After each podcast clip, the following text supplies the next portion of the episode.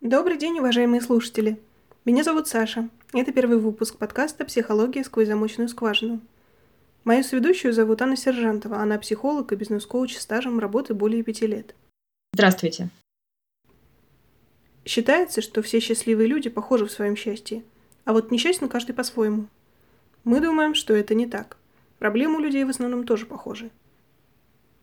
В наших подкастах мы будем говорить о таких проблемах – Попытаемся понять, как их можно решить, а также узнаем, что происходит за закрытой дверью кабинета практикующего психолога. В этом нам помогут ваши письма, а также записи сессий, которые Анна несколько лет собирала в рамках своей научной работы. Аня, сразу первый вопрос. Насколько законно делать записи разговоров с клиентами и выкладывать их в сеть? Мне кажется, такие ситуации часто показывают в фильмах. Психолог знает, кто убийца, но молчит, потому что не может нарушить врачебную тайну наверное, мы говорим про клинических психологов.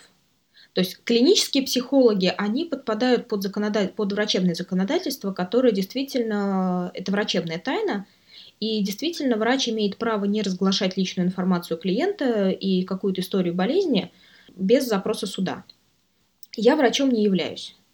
Я состою в различных сообществах, и меня могут исключить из сообщества в случае, если я буду записывать клиента и без его согласия эти записи куда-то выкладывать. В психологическом сообществе такие действия являются неэтичными.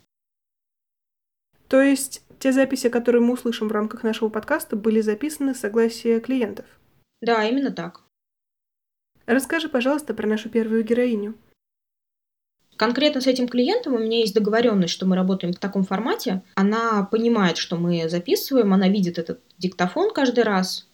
И у нас есть договоренность, что если там будут какая-то совсем личная информация, которая позволит ее однозначно опознать, или там будут какие-то вещи, которые она не готова озвучить, то мы эти вещи вырежем. Давай послушаем небольшой отрывок из вашего с ней разговора. Я прошу твоего разрешения на использование этой записи дальше в открытом доступе в интернете. Я разрешаю. Угу. Хорошо, о чем сегодня разговариваем? Я решила поговорить про свои отношения с деньгами и работой. Угу. У меня сейчас есть замкнутый круг. А, у меня раз в несколько дней появляются паники и истерики про то, что у меня на что-то не хватает денег. Угу. На самом деле у меня не все так плохо. Я раз в месяц успеваю заплатить за квартиру, мне хватает на поесть, я много развлекаюсь, я встречаюсь с друзьями. Не то, чтобы я за себя платила, чаще всего друзья меня подкармливают. Угу. Вот. На вокал я попросила денег, чтобы на вокал еще ходить эта паника, она на самом деле надуманная, в моей голове я это понимаю. Угу. Но потом я думаю, что вот, я в феврале хочу поехать кататься на сноуборде, для этого нужно там 1035, я пока отложила 2800. И этого маловато, и когда я понимаю, что сейчас у меня на карточке деньги, но у моих денег там тысяча или две, mm Вот. Скоро там конец месяца опять платить за проездной, опять платить за электричку. Чаще всего почему-то мне именно эти штуки вызывают панику, когда я об этом угу. думаю. Ну и о том, что вот не могу себе позволить куда-то уехать, а очень хочется. Угу. При этом я вот работаю два дня в неделю. Я работала четыре дня в неделю, но мне было очень тяжело. Я ушла на два дня в неделю, вот в салоне, где я работаю, с 10 до 10.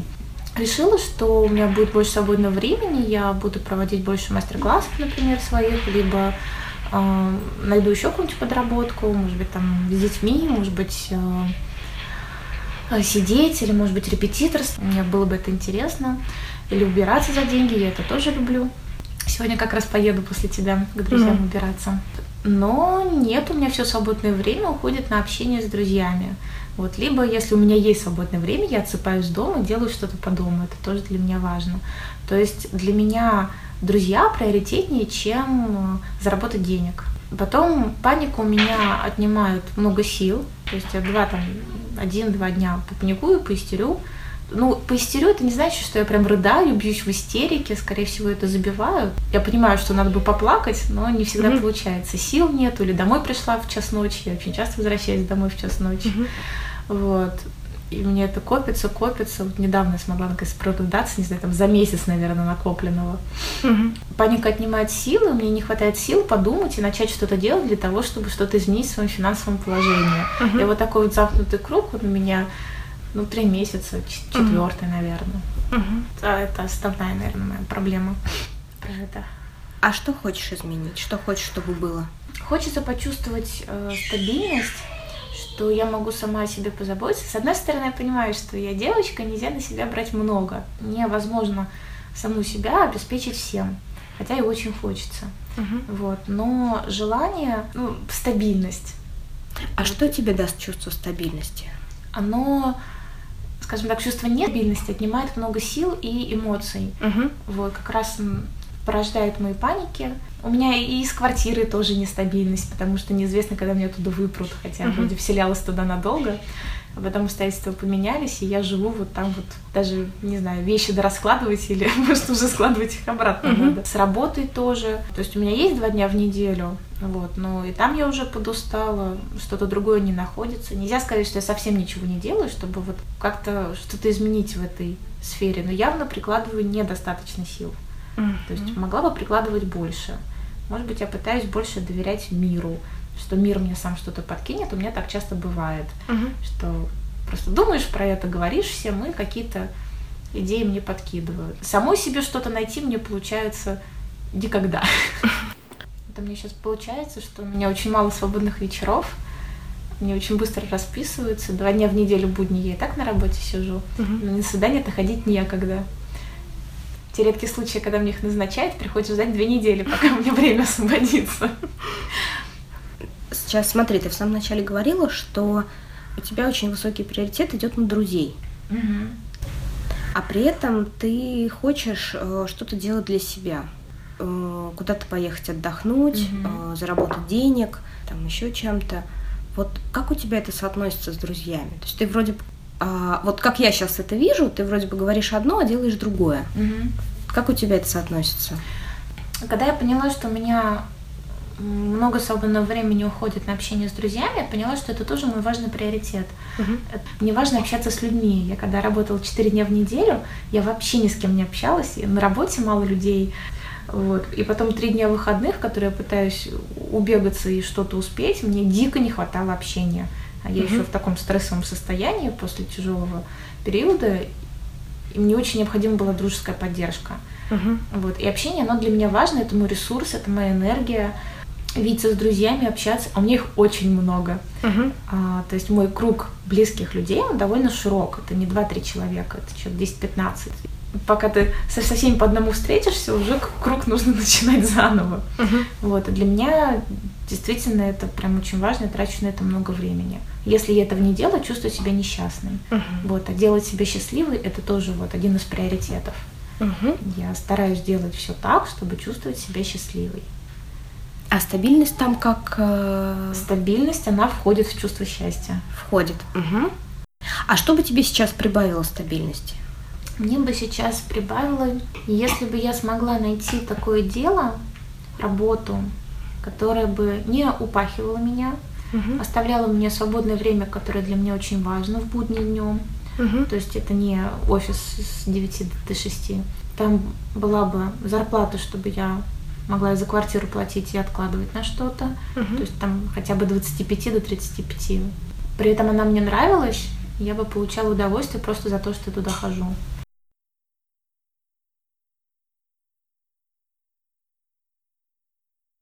Очень противоречивые чувства вызвала у меня эта запись. Я замечаю, что самореализация – это одна из главных тем для разговоров в моем окружении. Люди ищут себя, ищут возможности для самореализации. Многие спустя лет 10-15 вполне успешной карьеры меняют области и начинают все заново, потому что им кажется, что на старой работе они не реализуются в полную силу. Или, например, женщины, которые сидят в декрете, не хотят терять драгоценное время и осваивают новую профессию – а тут молодая девушка, и она говорит, что она вообще ничего не хочет, не хочет работать, зато хочет денег и стабильности. И это вообще нормально? Здесь уже вопрос непосредственно работы. Действительно, многие люди так хотят. Ну, вообще, если так подумать, нормально такое хотеть. То есть нормально хотеть, чтобы волшебным образом у тебя в жизни все складывалось, а тебе для этого не нужно было особо напрягаться. Ну и если заглянуть внутрь себя, наверняка можно будет найти еще много таких хотелок у каждого человека, который хочет, чтобы волшебным образом все его проблемы решились. героиня просто достаточно откровенно об этом рассказывает. А многие люди об этом не готовы рассказать, потому что, ну, о таком заявить стыдно. Тебе близкие, друзья, знакомые скажут, фу-фу-фу, быть таким инфантильным, вот ты должен быть взрослым, ответственным, думать головой, ну и что-то еще, вот такой набор стереотипов, принятых в нашем обществе. Допустим. Но наша героиня сама признается, что у нее паники и истерики, потому что у нее мало денег. И если честно, единственный совет, который я могла бы ей дать, хочешь денег, иди и заработай их. Я не понимаю, чем ей тут может помочь психолог. Здесь нужно разделять коучинг и психотерапию, например, или как-то вот немножко разделять вот эти направления. Психотерапия – это направление, которое позволяет человеку разобраться с проблемами, с какими-то болями, еще с чем-то. А коучинг – это направление, которое позволяет человеку найти баланс между его желаниями. То есть твоя работа заключается в том, чтобы помочь человеку понять, чего он хочет на самом деле? Тот вопрос, который я слышу от нее, это как найти баланс между тем, что ей хочется денег, и тем, что ей не хочется работать и хочется путешествовать и общаться с друзьями. Где та грань, где денег уже слишком мало или общения уже слишком много? Либо наоборот, общения слишком мало, личного пространства слишком мало она достаточно много говорит про свободу. То есть э, конкретно ей свобода гораздо важнее, чем материальный достаток. Для нее баланс такой. Для какого-то другого человека баланс может быть другим. Здесь очень сильно зависит от человека, чего он на самом деле сам хочет. Не что говорит общество, что правильно зарабатывать много денег, правильно полностью зарабатывать все деньги, которые тебе нужны самостоятельно. Или там еще длинный-длинный список того, что делать правильно. А важно, что человек сам хочет и чем он готов за это заплатить. Возможно, если бы у этой девушки была та самая идеальная работа, о которой она говорит, то все могло бы быть совсем иначе. Скажи, это вообще возможно найти идеальную работу? Или человеческой природой заложено всегда хотеть большего и не останавливаться на достигнутом? Важно, как человек сам относится к своей работе. То есть, если человек считает свою работу идеальной, значит, она идеальная. И можно пытаться найти эту работу, предполагая, что вот она где-то существует, и вот я буду ее искать. А если мы говорим про создание вот этой идеальной работы, создание, я имею в виду, что человек начинает под себя эту работу каким-то образом подбирать, формулировать, э, перекраивать и так далее то тогда это вполне реально. Ну, идеальная работа складывается из достаточно большого перечня параметров. И когда человек балансирует все эти параметры таким образом, что они его начинают удовлетворять, значит работа идеальная. Ну, если он сам считает, что эта работа идеальная, значит она идеальная. То есть это такое очень субъективное отношение к работе. И некоторые люди никогда не найдут идеальную работу просто потому, что они всегда будут чем-то недовольны. В формате вот все хорошо, но вот пуговицы у вас квадратные, а я хочу круглые. А некоторые люди во многих местах адаптируются и говорят, ой, мне так хорошо, а при этом перечень работ, на которых может быть хорошо, их очень большой диапазон. То есть можно не искать эту идеальную работу, а убедить себя в том, что он счастлив, и работа у него идеальная. Убедить меня немножко смущает, потому что это похоже на аффирмации, когда человек стоит перед зеркалом и говорит «я самая обаятельная и привлекательная». Поэтому здесь достаточно большой комплекс из того, чтобы не только убеждать, но и действительно искать, действительно пытаться понять, а что тебе хочется, а что тебе нравится, а что тебе важно. Пытаться искать ту работу, на которой тебе будет лучше, чем сейчас или все лучше и лучше и лучше. Пытаться на, на той работе, которую ты находишь, каким-то образом создавать те условия, которые для тебя будут лучше. То есть это такой процесс поиска, который постоянно работу человека улучшает. В рамках поиска бывают какие-то принципиальные скачки, когда человек, например, уходит с совсем нелюбимой работы, на которую, ну, не знаю, как пример, если приводить что-то такое, затолкали родители. То есть вот если родители мечтали, что человек станет доктором, а он крови боится.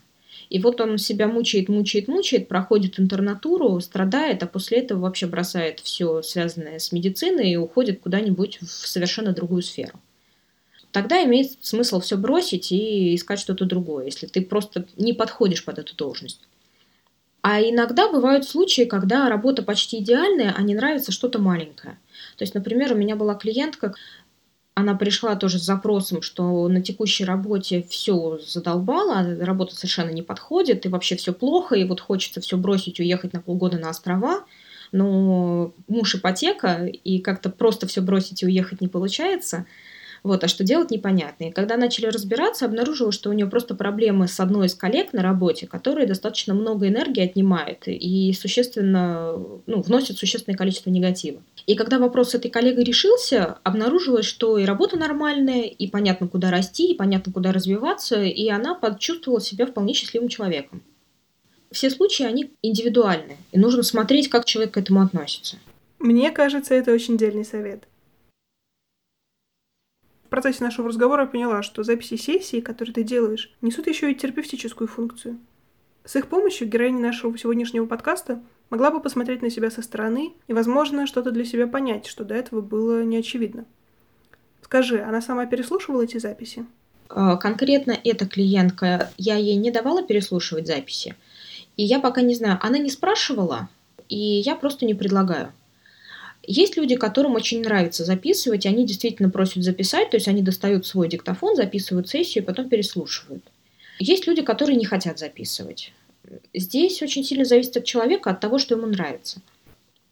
То есть иногда посмотреть на себя со стороны бывает очень полезно, и очень полезно для подведения итогов. То есть если человек э, ставит перед собой какие-то достаточно долгосрочные цели и к ним движется, ну, например, цели на год, бывает очень интересно периодически себя записывать, например, там раз в неделю, раз в месяц, и потом пересматривать, переслушивать для того, чтобы, например, увидеть, что результаты действительно есть, результаты хорошие. Потому что иногда кажется, что ты делаешь, делаешь, делаешь, а результат где? Его нет. Потом смотришь на свою старую запись и понимаешь, что на самом деле результат есть и результат хороший. Я за то, чтобы записывать. Но записывать трудоемко и не каждому подходит. На этом, я думаю, нам нужно прощаться. В следующий раз мы поговорим о психологах, психотерапевтах, коучах и в чем отличие одних от других. А на сегодня это все. Всем всего доброго.